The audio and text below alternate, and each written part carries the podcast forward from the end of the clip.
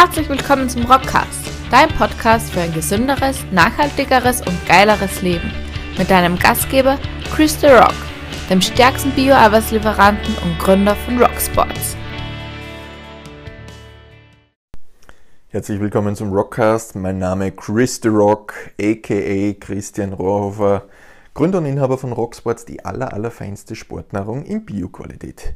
Freue mich, dass du wieder mit dabei bist, egal ob am Bügelbrett, in der Küche, in der Dusche, beim Laufen, beim Trainieren, im Auto, völlig egal.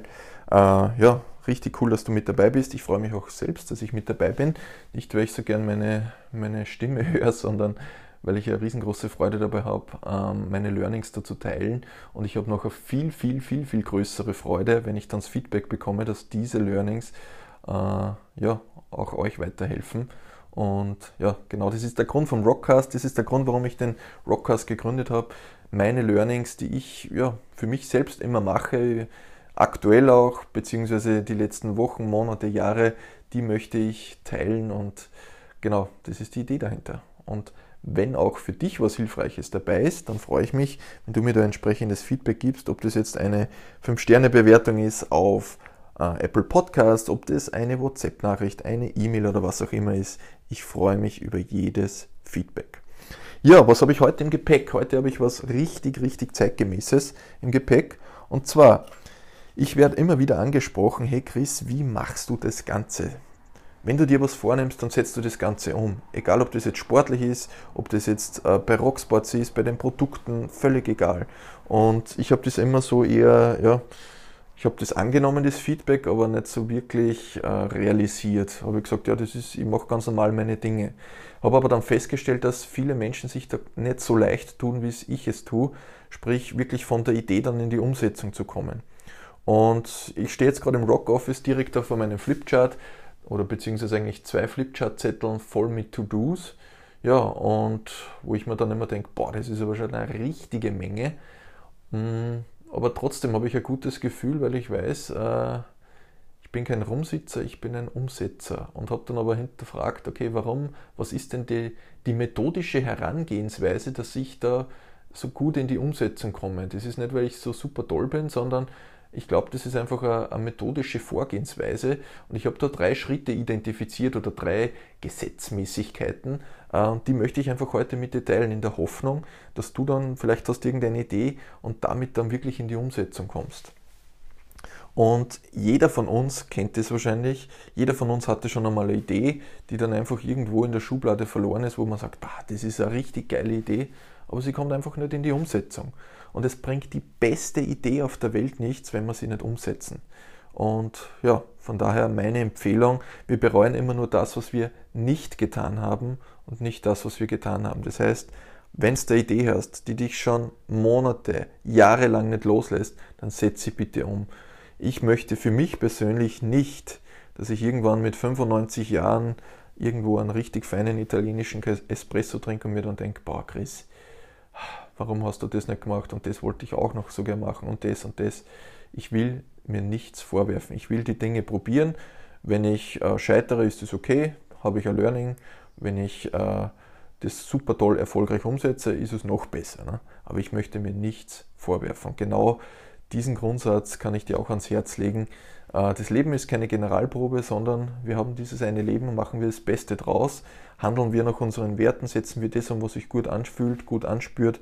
Äh, genau. Und das ist, diese Rockcast-Folge soll einfach ein Anstoß für dich sein, genau das auch zu machen. Ja, wie gesagt, ich habe drei Schritte identifiziert, drei Gesetzmäßigkeiten, drei Inputs, die dir hoffentlich da weiterhelfen. Mir tun sie es und ich merke einfach, wenn ich die drei Punkte erfülle, dann stehe ich nicht nur vor diesem Flipchart, sondern am liebsten würde ich diese To-Dos alle fressen, weil ich so eine Freude habe, äh, das Ding Stück für Stück umzusetzen. und ich hoffe, dass ich dieses Gefühl auch dir jetzt übermitteln kann. Starten wir einfach los. Punkt Nummer eins. Das ist einfach ein, eine Gesetzmäßigkeit, die, glaube ich, schon ewig alt ist. Eine Jahreszahl habe ich jetzt nicht für dich. Gesetzmäßigkeit, man kennt es unter dem Parkinson'schen Gesetz und zwar der Cyril Northcote Parkinson äh, war ein Soziologe und der hat irgendwann einmal gesagt, ähm, ich gebe das jetzt einmal sinngemäß wieder, Die Arbeit dehnt sich genau in dem Maße aus, wie Zeit für ihre Erledigung zur Verfügung steht. Und das Thema Arbeit kann jetzt deine To-Do sein, dein To-Do sein, deine Idee sein, dein Projekt sein, was auch immer. Ich wiederhole es noch einmal. Die Arbeit dehnt sich in genau dem Maße aus, wie Zeit für ihre Erledigung zur Verfügung steht. Zwei Beispiele dazu. Beispiel Nummer eins. Jeder hatte wahrscheinlich, und vielleicht bist auch du selbst jemand, den Kollegen in der Schulzeit damals, der am Vorabend für die Prüfung begonnen hat zu lernen, die ganze Nacht durchgeackert hat und dann eine richtig gute Note geschrieben hat. Sprich, der hat einfach die Erledigung bzw. das Maß für die Erledigung der Aufgabe äh, hat einfach ganz wenig Zeit eingeräumt und es hat trotzdem funktioniert. Ich war dann immer jemand, der ja schon länger vorher gelernt hat, war zwar trotzdem nie ein guter Schüler, äh, aber trotzdem. Das gleiche Beispiel, Beispiel Nummer zwei in den Meetings äh, in deiner Firma beispielsweise. Wenn für ein Meeting zwei Stunden vorgesehen sind, naja, dann dauert dieses Meeting auch zwei Stunden. Auch wenn diese Inhalte, die Kerninhalte vielleicht sogar in 20 Minuten ähm, diskutiert werden könnten, es wird zwei Stunden dauern. Das heißt, die Arbeit dehnt sich genau in dem Maß aus, wie Zeit für ihre Erledigung zur Verfügung steht. Das ist so. So, Punkt Nummer eins. Was das jetzt genau bedeutet in dem Zusammenhang, zeige ich dir gleich. Punkt Nummer zwei. Es ist ein Unterschied, ob du eine Liste, und ich schaue jetzt wieder auf meinen Flipchart, eine elendslange Liste mit To-Dos hast. Es ist ein Unterschied, ob da dahinter dann auch eine Deadline steht. Was heißt es? Ich nehme ein ganz ein konkretes Beispiel. Eines meiner aktuellen Herzensprojekte ist mein neues Buch. So, wenn ich jetzt da herschreibe, was ich alles bei dem Buch machen muss, ist das nett, ja, aber es kriegt sofort eine ganz andere Würze, wenn ich da dahinter eine Deadline schreibe. Und die Deadline soll nicht irgendwie am Monat oder vielleicht nur ein Jahr sein, sondern da steht ein konkreter Tag. 30. März 2021. So, und jetzt habe ich es gesagt. Äh, das heißt, wenn ich mir irgendwann dann nächstes Jahr die Rockcast-Folge anhören, ich habe das Buch bis dahin nicht gelauncht, naja, dann äh, hat meine Deadline nicht gehalten. Ist aber egal, um das geht es gar nicht. Es geht darum, dass jetzt plötzlich diese ganzen To-Dos, die da stehen, ganz konkrete oder viel konkretere Aspekt kriegen, weil ich da genau die Deadline sehe und merke, okay, all diese Punkte, die muss ich bis zu dieser Deadline erledigen. So, jetzt kann man sich sagen, hey Chris, eigentlich macht man diese Deadline genau nur Angst, du hast mir damit nicht weitergeholfen. Ja, bitte noch abwarten, jetzt kommt der nächste Schritt. Ich habe jetzt sozusagen eine Idee, und dieser Idee gebe ich jetzt entsprechend dem Parkinson'schen Gesetz eine gewisse Zeit. Sprich genau die Deadline. Sobald die Deadline da ist, weiß ich, okay, all diese To-Dos habe ich bis dorthin zu erledigen, damit ich meine Idee, mein Projekt umsetzen kann. So, und jetzt kommt das richtig Spannende. Und das ist das wahrscheinlich, was mein unter Anführungszeichen Geheimrezept ist, äh, was es eh nicht ist, aber das ist das, glaube ich, was mir dann äh, was mich vom Rumsitzer zum Umsetzer macht, weil ich dann direkt ins Operative reingehe. Was mache ich? Ich denke diese ganzen Projekte vom Ende her. Ich mache sozusagen ein Reverse Engineering, um das jetzt im, im Neudeutsch zu sagen. Sprich, ich habe ein Projekt, eine Idee, wie wir gerade gesagt haben. Ich nehme jetzt wieder mein Buchprojekt her, ich habe eine entsprechende Deadline dahinter. Und jetzt gehe ich her und sage, gut, wenn ich am 30. März 2021 das fertige Buch sagen wir 5000 Stück vor mir liegen haben möchte, was muss ich dafür machen? Okay, 5000 Stück. Wenn ich die da liegen haben möchte, dann muss ich die vorher ja bei der Druckerei drucken lassen. Gut, checke ich bei der Druckerei ab, wie lange braucht ihr für 5000 Stück? Ja, wir brauchen einen Monat. Gut, kann ich vom März schon einmal einen Monat zurückplanen. So, was brauche ich, damit die Druckerei das Buch drucken kann? Naja, da brauche ich ein fertig gesetztes Buchfile. So, dann muss ich mir überlegen, gut, wenn ich ein fertig gesetztes Buchfile brauche, dann muss ich ja das einmal Korrektur lesen lassen. Sprich, das File, das ich erstelle, muss ich Korrektur lesen lassen. Gut, muss ich einplanen, Korrektur lesen, ja, dauert sicher auch wieder einen Monat. Von zwei, drei Leuten Korrektur lesen lassen. So, damit ich überhaupt den Leuten ein Exemplar oder dieses File zum Korrekturlesen geben kann, muss ich ja vorher dieses File einmal erstellen. Sprich, ich brauche einen Buchsetzer, eine Buchsetzerin, die für mich mein Skriptum, das ich geschrieben habe, in das Buchlayout einpflegt. Auch dafür kann ich wieder entsprechend Zeit definieren. Und du merkst jetzt, ich gehe Stück für Stück nach hinten. Reverse Engineering, vom Ende her denken. So, und damit ich einer Person das Skript zum Umse oder zum, zum Buchsetzen geben kann, naja, muss ich vorher mal dieses Skript schreiben. Und dieses Skript ist bei mir jetzt konkret ein Word-File, wo ich meine Kapitel drinstehen habe. Das heißt, damit ich ein Skript schreiben kann, muss ich mir überlegen, okay, welche, welchen Abschnitt, welche Kapitel brauche ich denn?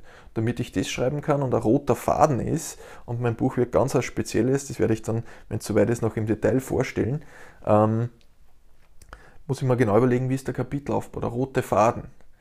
Und somit merkst du, Stück für Stück für Stück wird es immer konkreter. Ich gehe vom Ende her, reverse engineer das Ganze, sprich äh, mache eine Rückwärtsentwicklung. Und was ist das Ziel, beziehungsweise was ist das Ergebnis von dem Ganzen? Wenn ich mir allein diese Schritte überlege, habe ich und das niederschreibe, habe ich einen Meilensteinplan. Und neben diesen Meilensteinen stehen konkrete Daten, sprich ein Datum pro Meilenstein, bis wann ich das erledigen muss. Und somit wird es extrem konkret und ich weiß genau, wann ich was bis wo oder wann ich was äh, zu erledigen habe. Sprich, das wird extrem konkret und ich bin von einer Idee, ja, ich möchte gerne ein Buch schreiben, hin zu konkreten, einer konkreten To-Do-Liste, wo ich genau im Kalender einplanen kann, okay, schau her, jetzt habe ich noch vier Wochen, da muss ich das und das fertig haben. Das ist erstens einmal ein extrem angenehmes Gefühl im Kopf, weil du genau weißt, hey, es ist alles in Butter, bis dorthin kann ich erledigen. Ich gebe diesen ganzen Tätigkeiten genau ein bestimmtes Maß an Zeit, Stichwort Parkinsons, Parkinson'sches Gesetz. Ich gebe dieser Arbeit ein Maß an Zeit, was einfach für die Erledigung dann zur Verfügung steht. Und genau in dieser Zeit wird es dann auch funktionieren. Und ja, das ist im Prinzip die Herangehensweise. Das heißt, ich schaue mir meine Idee an und wenn ich die wirklich, und es gibt eine eigene Rockcast-Folge zum Thema Bauchgefühl, wenn ich die wirklich umsetzen will, diese Idee, wenn das eine intrinsisch motivierte, entstandene Idee ist, dann, ja, dann willst du das umsetzen. Es ist bei mir Rocksports, es ist mein Buchprojekt, da stehen noch einige andere richtig geile Projekte drauf, wo ich mich schon jetzt freue auf die Umsetzung. Wenn das so ein Ziel ist, naja, dann geh her und setz eine Deadline dahinter. Und es kann natürlich sein, dass sich im Projektverlauf dann diese Deadline ändert, dass sich irgendwelche Dinge ergeben, die du vorher nicht planen hast. Das ist völlig normal. Aber jetzt anhand von diesem äh, Buchbeispiel oder anhand von einem Produktentwicklungsbeispiel, und auch da wird es bei Rocksports richtig feine, coole Sachen noch geben, äh, ist es, sage ich mal, in 90% sehr, sehr kalkulierbare Sache. Wenn ich dann vielleicht einen Biorohstoff nicht finde, den ich gern für ein Produkt hätte, naja, dann verschiebt sich eben die Deadline. Das kann auch passieren.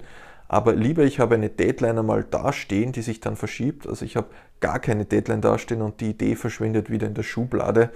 Ja, und wie gesagt, wir bereuen immer nur das, was wir nicht getan haben und nicht das, was wir getan haben. Von daher, auch wenn sich was ändert, genauso bei den Zielen. Ziele dürfen sich ändern, aber es ist einmal wichtig, dass sie niedergeschrieben werden. Das ist ganz, ganz, ganz, ganz wichtig. Ja, und damit kriegst du von einer Idee plötzlich eine Umsetzungsliste mit Terminen her. Und das nächste ist, wenn du dieses Reverse Engineering betreibst, auf einmal wird das alles so greifbar, weil du ähm, entsprechend dem Sprichwort, wie esse ich einen Elefanten? Naja, auf einmal geht es natürlich nicht, sondern ich muss den Elefanten scheibchenweise oder häppchenweise essen.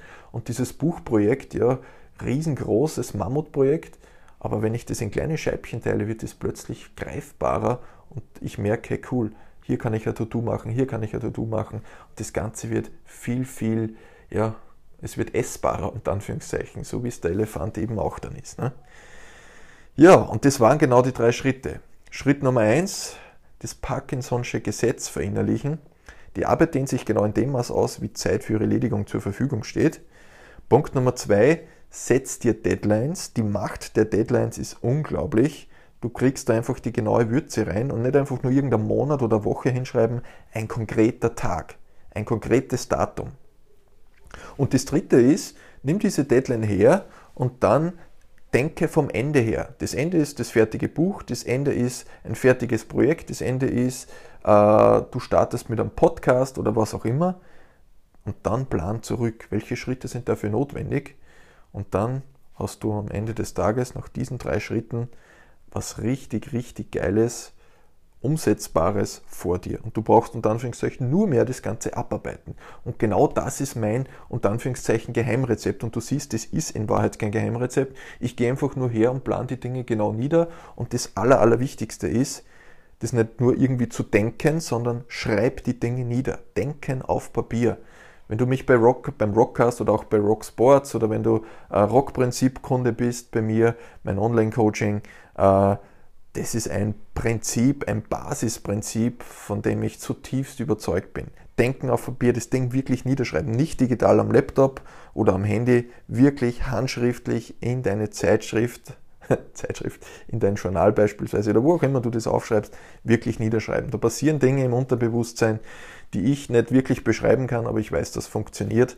Und ich war früher auch jemand, der gesagt hat, hey, ich brauche jetzt nicht Tagebuch schreiben, das merke ich mir schon. Bitte schreibe es auf, glaub mir, das funktioniert. Ja, das war's von meiner Seite. Überschrift könnte ich sagen, die Macht der Deadline oder Reverse Engineering, wie auch immer. Aber du siehst, so einfach kann es sein. Damit wirst du vom Rumsitzer zum Umsetzer und damit wird keine Idee mehr in der Schublade äh, verschwinden, sondern du wirst ins Umsetzen kommen. Wenn das für dich hilfreich war, dann freue ich mich, wenn du mir eine Bewertung da lässt. Wenn du das zum Beispiel über Apple Podcast hörst, dann lass mal bitte eine Bewertung da. Du kannst nicht nur die Sternchen da lassen, sondern auch handschriftlich oder nicht handschriftlich, sondern digital niedergeschrieben ein Feedback da lassen. Ich freue mich über Feedback auf Instagram, auf WhatsApp, wo egal wo. Ich freue mich, wenn du die Folge teilst mit deinen Freunden. Ja, und ich freue mich, wie gesagt, über jede Art von Feedback, die ich von dir diesbezüglich bekomme.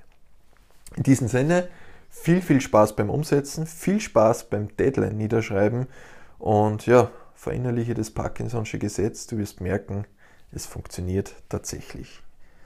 Ja, herzliche Grüße, bis bald. Ich freue mich auf die nächste Rockcast-Folge und freue mich, wenn du da wieder mit dabei bist. Liebe Grüße, alles Gute, ciao, ciao.